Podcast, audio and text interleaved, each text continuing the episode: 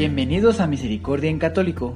La finalidad de este podcast es compartirte la insondable misericordia de nuestro Señor Jesucristo, apoyándonos de literatura de santos como la biografía y diario de Santa Faustina, testimonios, temas para poner en práctica día a día para el crecimiento a la devoción de la Divina Misericordia. Comenzamos. Jesús, yo confío en ti. ¿Qué tal, queridos hermanos? Ya de vuelta aquí otra vez en este podcast de Misericordia en Católico. Pues antes que nada, Dios los bendiga a todos ustedes y que la paz esté con ustedes. Pues bien, espero que les estén gustando estos temas que estamos sacando, estamos preparando para, eh, bueno, en la devoción de la Divina Misericordia, ¿verdad? ¿Y qué tiempos ahora? ¿Qué tiempos ahora que nos tocan? Y, no es, no es para, para tener miedo, sino más que nada eh, son momentos en donde podemos eh, tal vez hacer conciencia y, verdaderamente darnos cuenta que lo único que nos sostiene aquí es Dios. Así que con mucha paz en el corazón, eh, impregnémonos de la misericordia del Padre y veremos y que pues que no no no vamos a caer en, en el miedo verdad no no quiero decir que, que estemos ignorando lo que está sucediendo me refiero pues con este virus verdad eh, sino más que nada estar en oración la oración eh, pidiendo la intercesión de la Virgen Santísima y teniendo paz porque si caemos en paranoia y en, todo eso, pues perdemos, como decía a unos episodios pasados, perdemos la mirada de nuestro Señor, dejamos de verlo a los ojos y entonces nos hundimos en el mar. Así que no perdamos esa mirada a los ojos de Jesús, tengamos paz y estemos en oración y, y que, que sea lo que Dios diga, ¿verdad? Dios tiene un plan Dios sabe cómo es esto, por qué es esto y nosotros tengamos eh, pues esa paz. Pero bueno, vamos a continuar con el tema 31 y en, este, en esta ocasión vamos a, comenzar eh, con la segunda parte. Pero bien, digamos que, eh, que, el pequeño repaso, como siempre de la semana pasada, pues bueno, acuérdense que estuvimos viendo sobre la vida eterna, el juicio particular, ¿verdad? Así que con todo esto que tú pudieses estar aprendiendo y dándonos cuenta que verdaderamente tenemos pues nuestro juicio particular, el juicio universal y, pues que este, existe la vida eterna, ¿cómo fuiste preparándote para, eh, para la, vida, la vida eterna esta semana pasada? Al mismo tiempo, si pudiste preparar o cómo te has preparado para tu juicio particular. Vuelvo a repetir, no es con el hecho de decir, no, pues ya estoy preparándome para morir. No quiere decir eso. Más bien, quiere decir que estar preparando ese juicio particular, pues acuérdense que ahí nos vamos a estar en una balanza. Entonces, irlo preparando, ¿qué podría ser? Pues podría ser echarle muchas cosas buenas a esa balanza, como obras de misericordia, y qué mejor momento ahorita en tiempo de, de cuaresma. Entonces, estando en tiempo de cuaresma, pues, pues es un, es un momento más intenso para hacer obras de misericordia. Así podemos ir preparando ese juicio particular, para que cuando Dios nos llame, en el momento que sea, pues, eh, pues esté bien, eh, bien pesadita esa balanza que nos ayude a poder, este, pues, poder ir al cielo, ir a, o ir poco tiempo al purgatorio, ¿verdad? Pero definitivamente librarnos del, de ahí del, del infierno. Pues bueno, después de todo esto, ahora sí, vamos a comenzar con la segunda parte del tema 2. Así que comencemos preguntándonos qué es el purgatorio. Pues bueno, el purgatorio es el estado de los que mueren en amistad con Dios. Pero, aunque están seguros de que su salvación es eterna, necesitan aún de purificación para entrar en la, em, pues en la eterna, en la eterna bienaventuranza. Vamos a intentar comprender esto, queridos hermanos. Eh, pues el purgatorio es un lugar y estado transitorio de purificación del alma. Es un lugar momentáneo. Eh, nuestro cuerpo permanece pues, en el sepulcro, pero nuestra alma es la que se va a ese lugar eh, transitorio que es el purgatorio, con el fin, digamos, con el fin del mundo, es decir, cuando se termine el mundo literalmente por completo, ese es el momento en donde también se terminará el purgatorio y quedarán únicamente el cielo y el infierno. O sea, vamos a, a comprender esto. Mientras existe el mundo, existe el purgatorio. Pero en el momento en que sea el fin del mundo, en ese momento va a terminarse también el purgatorio. Ya no va a haber ese lugar de purificación. Lo único que va a quedar es el cielo y el infierno. Así que solamente son dos lugares. Pues bueno, los tormentos de las benditas ánimas se representan con el fuego purificador y corresponden a la pena que deben a la justicia divina según el número y especie de pecados que cometieron en su vida, que, que ya están perdonados. Entonces, la pena de vida eh, la pena de vida, la justicia divina que se purga en el purgatorio, eh, puede ser por pecados mortales o veniales. Entonces, eh, eso hace la diferencia del tipo y del lapso de purificación. Es decir, eh, nosotros podemos aquí en la tierra ir a confesarnos de cualquier pecado, ya sea un pecado mortal o sea un pecado venial. Sin embargo, recuerden que lo que se nos quita es la culpa. En la confesión se nos quita la culpa, pero queda una cosa que se llama pena. Esa pena es la que se purga en el purgatorio.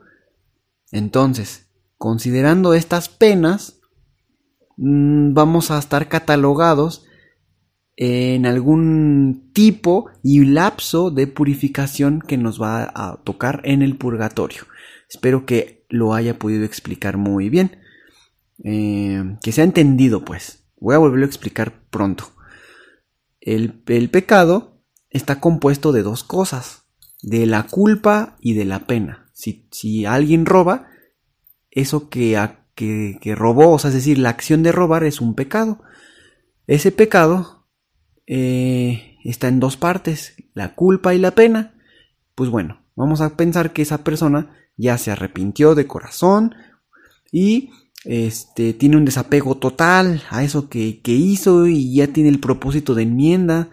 Pues bueno, va, se confiesa humildemente, reconoce sus pecados y el sacerdote lo absolve en, lo absuelve en nombre de nuestro Señor. Pues bueno, en ese preciso momento la misericordia de Dios hace que se quite la culpa. Entonces, si ya no hay culpa del pecado, entonces quiere decir que solamente nos queda otra cosa pendiente, es la pena. Pues bueno, sin embargo, gracias a que Dios con su misericordia nos quita esa culpa, tenemos derecho a estar otra vez en gracia con Dios y podemos estar pues comulgando, recibiendo las bendiciones y todo eso tan maravilloso que Dios nos regala, todos los sacramentos y demás. Pues bueno, entonces vamos a considerar y pensar que esta persona ya se murió. Entonces, el alma va pues a su juicio particular y eh, pues bueno, si no se fue en pecado mortal, pues ya está el juicio particular, está la balanza, obras buenas, obras malas, todo eso y pues eh, vamos a considerar que tuvo la oportunidad de que se ganó el cielo. Pero antes de ir al cielo tiene que limpiar todas esas penas que se quedaron pendientes de limpiarse. Y esas penas son producidas o se produjeron por el pecado que se cometió pues en la tierra cuando la persona estaba viva. Y entonces para eso es el purgatorio. Y cuando el, la tierra, cuando el mundo sea el fin del mundo, también va a ser el fin del purgatorio y quiere decir que en ese momento pues ya no va a haber el purgatorio, solamente el infierno y el cielo. Entonces, eh, el purgatorio es un lugar en donde se van a limpiar estas penas. No es la única manera de limpiar las penas. Vuelvo a recordarles que con la fiesta de la Divina Misericordia, Dios nos ofrece limpiarnos de las culpas y de las penas, es decir, el combo completo. Así como cuando vas por una hamburguesa a alguna de esas tiendas y te dan un combo, que son papas, refrescos y tu hamburguesa, pues así igual. En la fiesta de la Divina Misericordia nuestro Señor nos ofrece un combo para todos los que quisiéramos estar festejando en esa fiesta. Y ese combo pues es pues es un super regalo, porque no nos tenemos que esperar al purgatorio, ya desde aquí en la tierra nuestro Señor nos limpia de todas las culpas y penas, con las eh, condiciones que Él nos pide, ¿verdad? Hay que estar confesados, estar en gracias, escuchar misa, recibir la Eucaristía y tener ese desapego total del pecado mortal o venial, un desapego total. Y este, a lo mejor se me está pasando alguna otra condición, pero es, en general es así. Por eso es tan maravilloso cada año que llegue ese momento.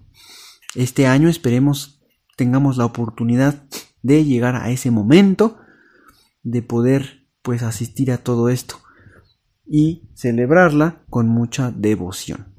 Y bueno, también las, también las penas se pueden ir limpiando aquí en la tierra cuando pues los sacerdotes o el papa, por ejemplo, pues eh, hacen alguna mención, por ejemplo que mm, hay algunas misas que son eh, ay, se más. Tenía las palabras y se me fueron. Son de. ¿Cómo se llamarán? Son de. De, de, Ah, que puedes ganar indulgencia plenaria. Exactamente. Hay indulgencia parcial y hay indulgencia plenaria. La indulgencia plenaria sirve para quitar eh, las, las penas, las penas debidas que tenemos pendientes. Esas con una indulgencia plenaria lo puedes ganar. Entonces tú puedes preguntarle a un sacerdote, oiga, sacerdote, eh, ¿dónde y cómo puedo ganarme indulgencias plenarias? Y a lo mejor te puedes decir, no, bueno, pues si rezas el rosario ante el Santísimo, o si se abre alguna puerta santa en tu país, por ejemplo. Eh, digo, hay, hay varias y diferentes maneras. Pero el día de hoy estamos concretamente con el purgatorio, nada más que creo que ya me abrí un poquito y les expliqué un poco más de, de cómo, aparte del purgatorio, puedes limpiar esas penas. Pues bueno, entonces, eh, podemos decir que el purgatorio eh, sería la última instancia para limpiar lo que no limpiamos aquí en la tierra. Pues bueno, entonces, las ánimas padecen las penas del purgatorio, ya sea con paciencia, resignación eh, y esperanza, más bien con todo eso, con todo eso, con paciencia, con resignación y esperanza, este, las ánimas padecen las penas del purgatorio y de pronto, después de todo eso, pueden ver el rostro de Dios. Pues bueno, espero que esto esté siendo muy, eh, pues muy ilustrativo y muy, muy, muy bueno para el aprendizaje, ¿verdad? Así que puedes ir teniendo en, en, en tu memoria la definición del purgatorio. Puedes regresarle un poquito, al principio mencioné la definición del purgatorio. Y pues también puedes escoger lo que más te haya llamado la atención de esta parte que te he estado platicando. Pues bueno, vamos a seguir avanzando ya para dar eh, finalización o término a el tema número 31. Pues bien, también vamos a saber si existiese o cómo pudiéramos ayudar a la purificación de las almas del purgatorio. Sería bueno saber si existiera algo de esto, ¿no creen? Pues bueno, ah, gracias a, la comunión de los santos, los fieles que peregrinamos pues aquí aún en la tierra, podemos ayudar a las almas del purgatorio ofreciendo por ellas oración de sufragio, por ejemplo, en particular el sacrificio eh, de la Eucaristía, o sea, ofreciendo la Eucaristía por las benditas ánimas del purgatorio, también comulgando por ellas. Y pues bueno, aparte de todo esto, eh, la limosna, indulgencias y obras de penitencia, pues también ayudan.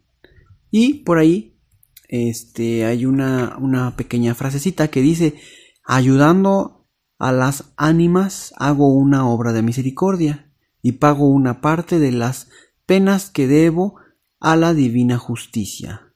Oremos por las benditas ánimas del purgatorio. Es una frasecita que les acabo de leer.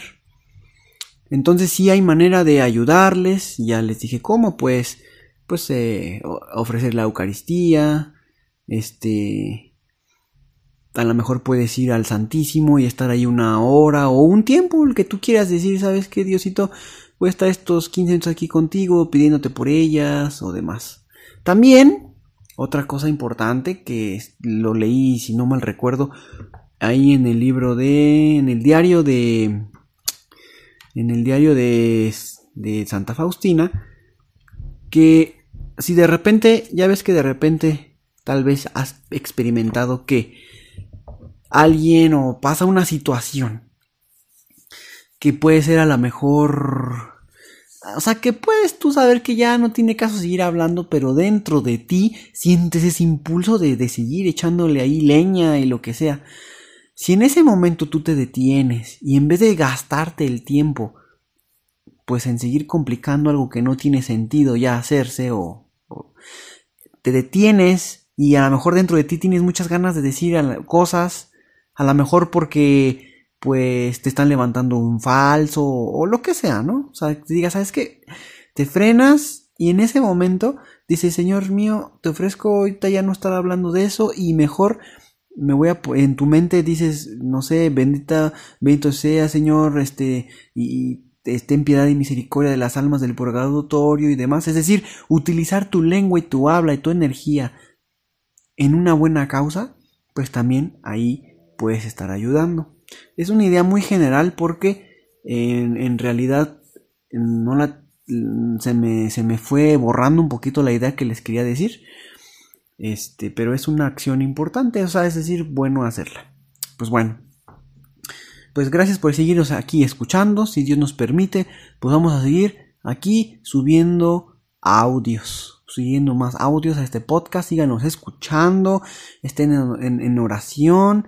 Y, en cualquier momento es bueno rezar la novena de la Divina Misericordia. También la tenemos aquí en el podcast. Recuerden que es, es diferente la intención de la novena que la intención de la coronilla. Se rezan prácticamente igual tienen sus pequeñas diferencias. También aquí ya lo en este podcast ya lo hemos explicado. Por si tú tienes alguna intención de descubrirlo, puedes buscar ese episodio y lo puedes, este, pues entender que, que yo te lo puedo explicar ahí ya más entendible, ¿verdad? Para no hacer más largo este audio. Pero bueno, la cosa que puedes hacer es la novena, porque en la novena sumergimos a todas las diferentes almas que estamos pues aquí inclusive también las benditas ánimas del purgatorio también hay un día especial para ellas. Y hoy más que nunca, ya sea tanto por esta pandemia, pero aparte de la pandemia hay otras muchas más cosas. La violencia y muchas otras cosas. Simplemente la pandemia vino a sumar un granito más, pero, pero ya hay muchos granos en este mundo y pues en la oración, primeramente Dios iremos eh, pues sumergiéndonos en esa misericordia. Pues bueno, muchas gracias por estar escuchando y que Dios te bendiga. Hasta pronto.